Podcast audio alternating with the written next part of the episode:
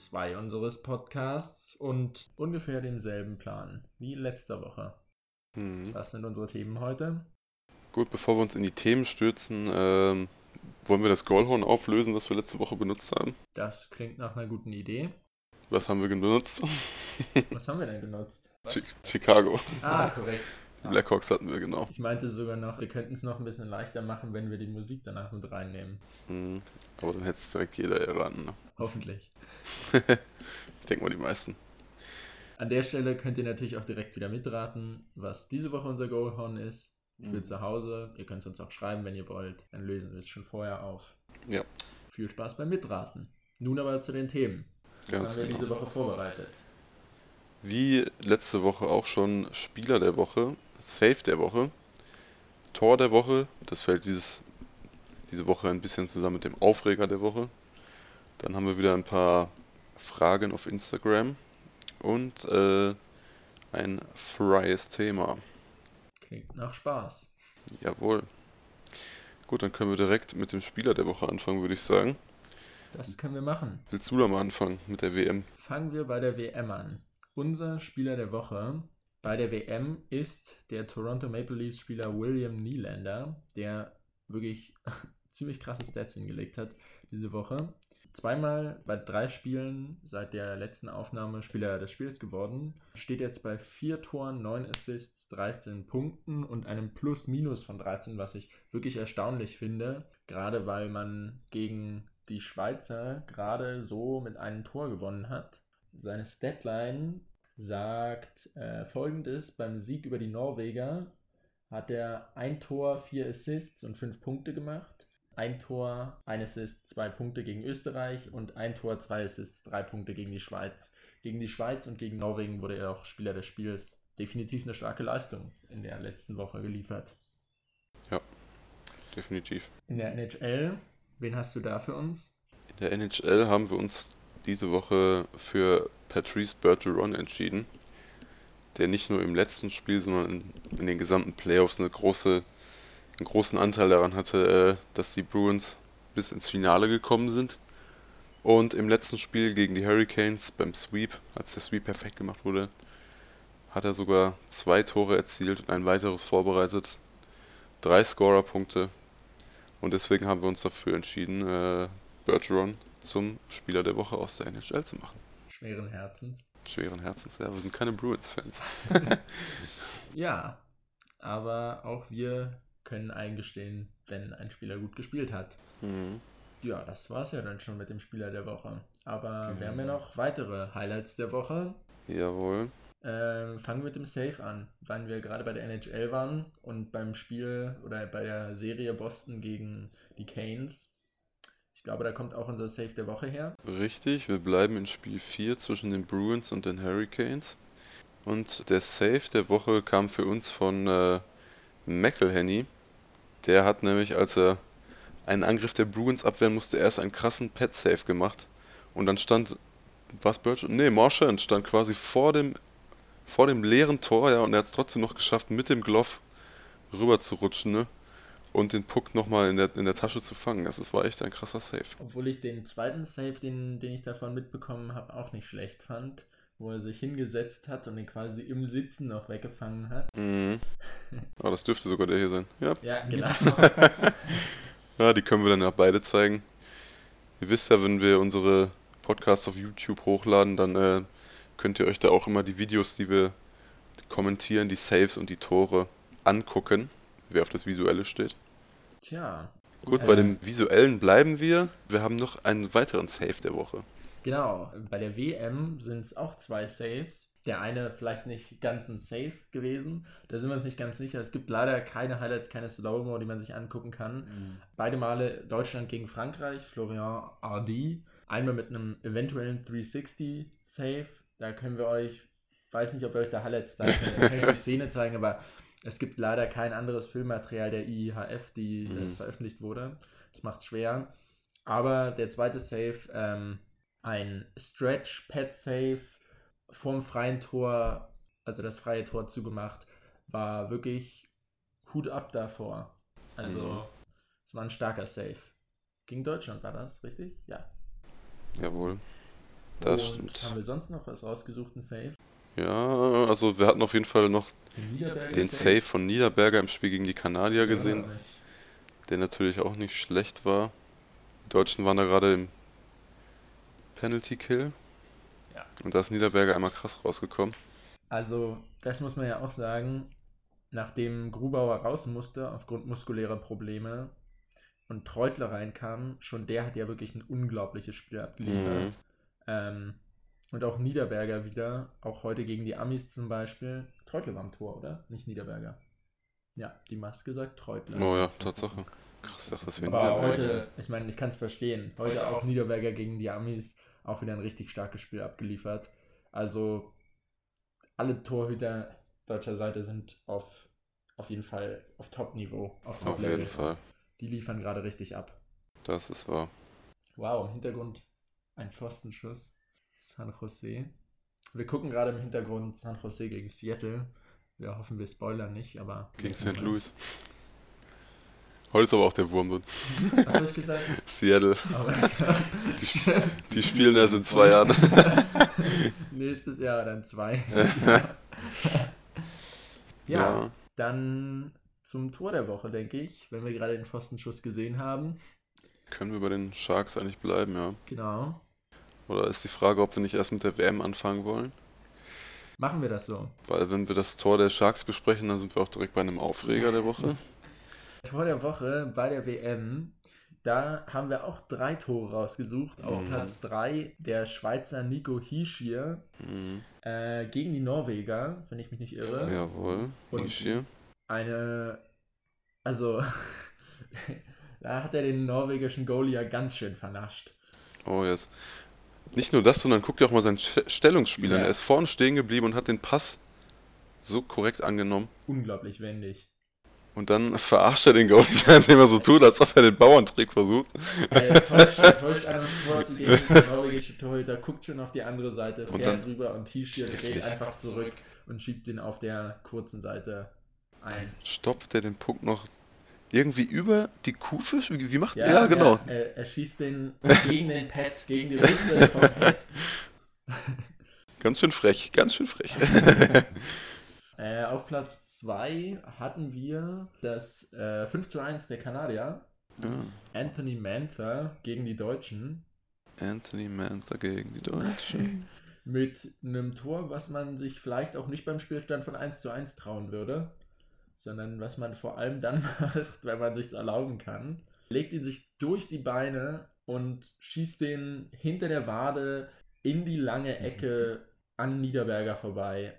Das sieht gar nicht so spektakulär aus, wenn man es nicht in Zeitlupe sieht, weil irgendwie ging das einfach zu Ja. schnell, dieser Move. Ja. Also das, der und auch wie er sich hier durch die, die halbe Mannschaft durch, durchdrängelt, ja, das ist wirklich der Wahnsinn. Dann, dann raubt er diesen Pass und dann macht er so ein krasses Tor. Also. Ach, Mein Gott. nicht Niederberger, Treute war am Tor. Der Typ. Und dann lange Seite, kaum Platz. War der noch abgefälscht? Guck mal, das sieht sogar aus, als sei der noch abgefälscht worden. Nee. Ja. Ja, aber auch ein wirklich starkes Tor.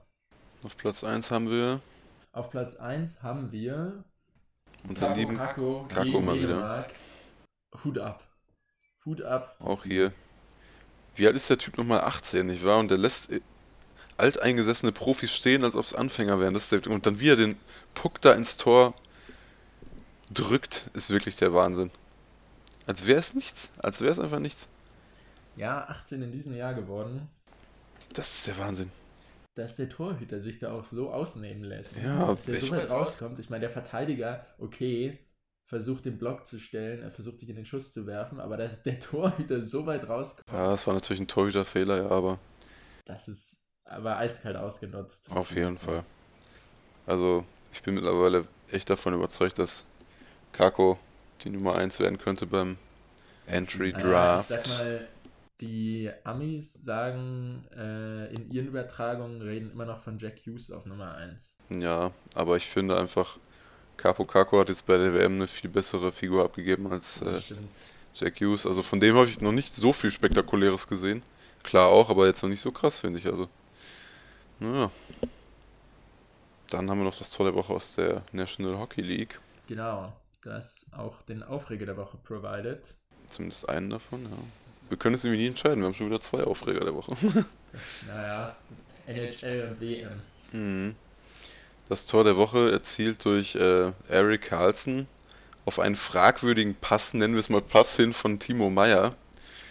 Da soll wohl äh, ein Handpass im Spiel gewesen sein. Ich weiß nicht, die Refs in der NHL haben das scheinbar nicht so gesehen. Und man kann es auch nicht aus jedem Winkel so gut sehen, muss ich sagen. Ich bin nochmal zum Videobeweis gegangen, aber ja. weiß nicht. Also ich weiß nicht, wie die Bewegung auswirkt, passiert sein soll. Also er fängt ihn auf Brusthöhe und schiebt ihn nach vorne. Ich meine, vielleicht hat er ihn noch mit seinem eigenen Stick berührt, aber habe ich jetzt eigentlich auch nicht gesehen. War halt vor allem deshalb so ein großer Aufreger, weil es das Overtime Game-Winning Goal der Chance Oh ja, war. das ist wahr. Also, ja, er hatte ihn auf jeden Fall schon, ja. Mehr als strittig, würde ich sagen. Mehr auf jeden Fall, das, darüber lässt sich streiten. Ja. Der zweite Aufreger der Woche ist dagegen alles andere als strittig. Der ist eindeutig und klar, aber auch da sieht das der Disziplinarausschuss der IHF nicht so. Nicht so, nein. Kein Verfahren gegen Nagy ein. Mhm. Ähm, warum auch immer. Wir reden natürlich von dem Check gegen Moritz Seider. Ganz genau. Durch Ladislav Nagy oder Nagy, wie auch immer. Der dafür eine ganz normale 2-Minuten-Strafe bekommen hat. Und eine 10 Minuten persönliche Strafe. Oh ja, stimmt. Wir alle wissen, bei einem Check von hinten mit Verletzungsfolge, in dem Fall Gehirnerschütterung, vermutlich, also Söderholm sprach davon, dass er mhm. kurz be wie bewusstlos am Boden lag. Auch das kann man gut sehen. Er war instant ausgenockt, das sieht man ja. Das, war. Ähm, das muss eigentlich eine 5 plus Spieldauer sein. Auf also jeden alles Fall. Alles andere ist eine Fehlentscheidung. Und auch eine, eine Spielsperre hätte, wäre angemessen gewesen. Eigentlich schon. Nichts ja. davon trat ein. Nee.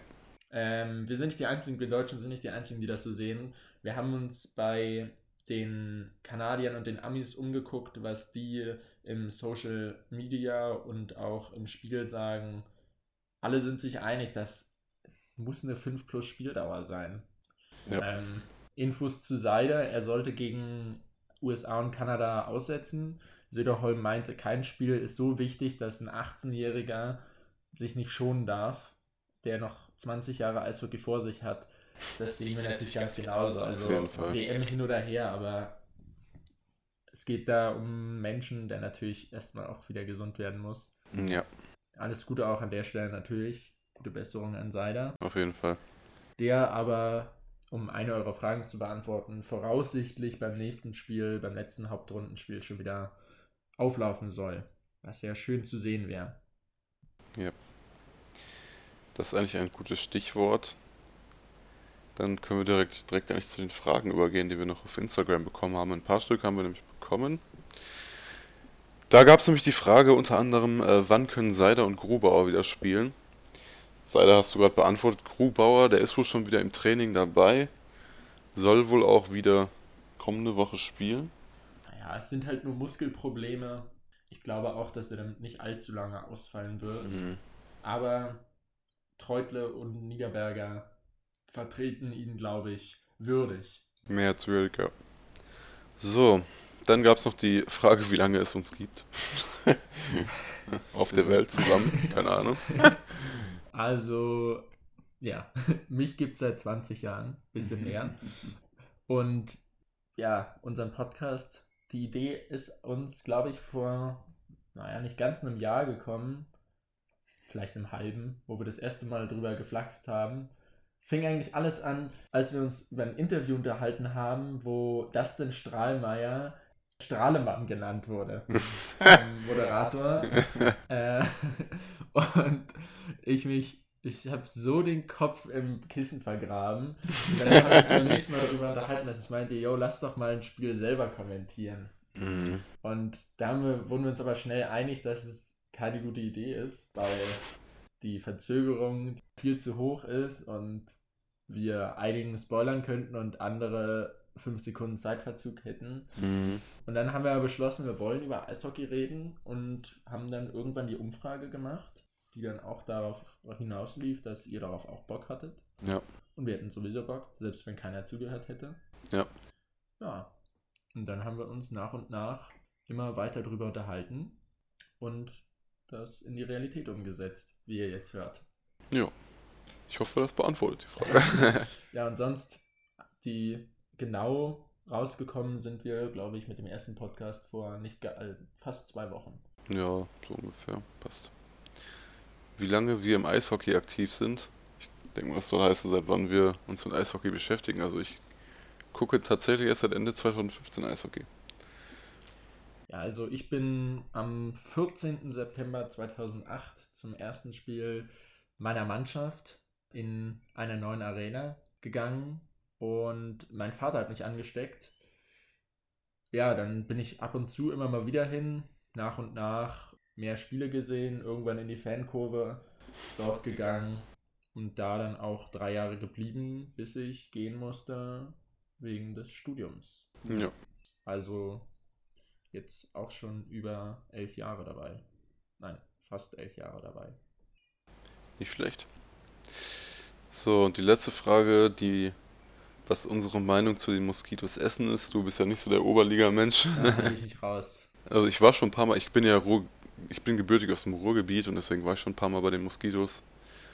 Ähm, immer eine geile Stimmung auf jeden Fall. Ich bin äh, öfters mal äh, in der Saison da gewesen und auch bei den Testspielen gegen die DEG, die ja mittlerweile seit ein paar Jahren immer stattfinden weil das somit irgendwie die ersten Eishockeyspiele sind, die man sich so angucken kann und dann gehe ich da einfach immer ganz gerne hin und die Stimmung ist immer ganz cool eigentlich.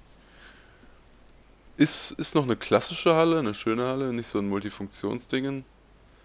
Und mir gefällt es gut auf jeden Fall. Also, ja, ich drücke den Moskitos auf jeden Fall die Daumen für die nächste Saison. Ja, gut.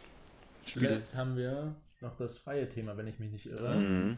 Und ich glaube, für diese Woche legen wir uns da auf das neue NHL 20 Game fest. Mhm.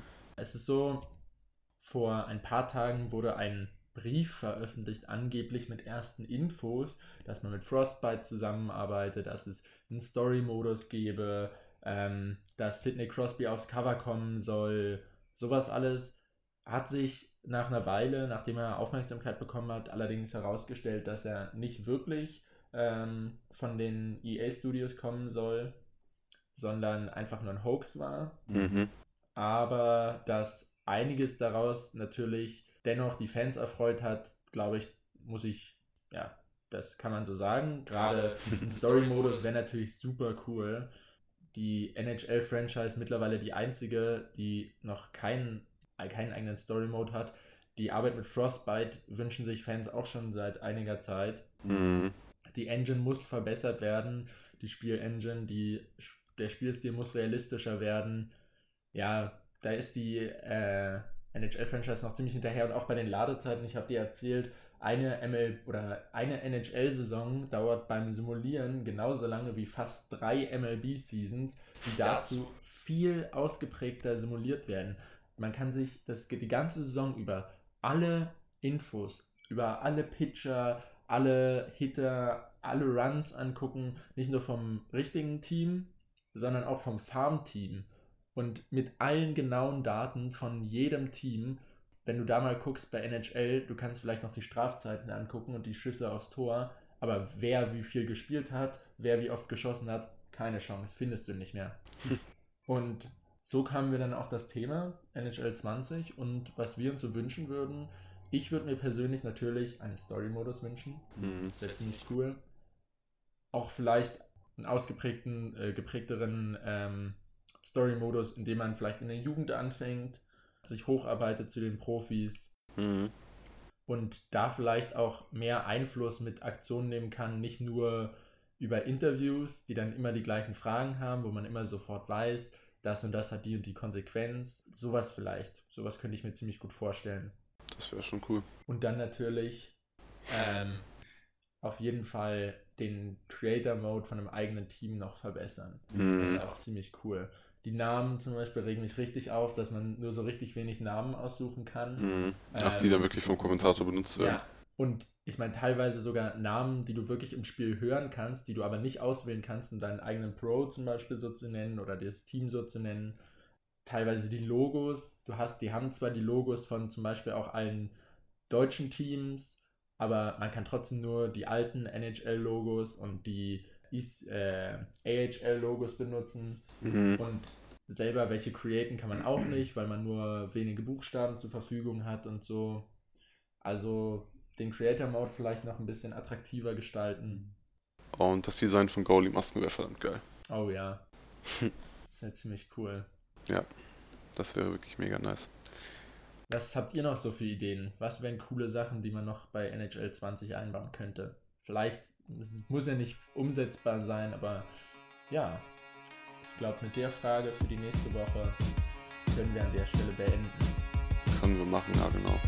Dann denkt immer dran, Spinnen sind keine Insekten, impft eure Kinder und Wir singen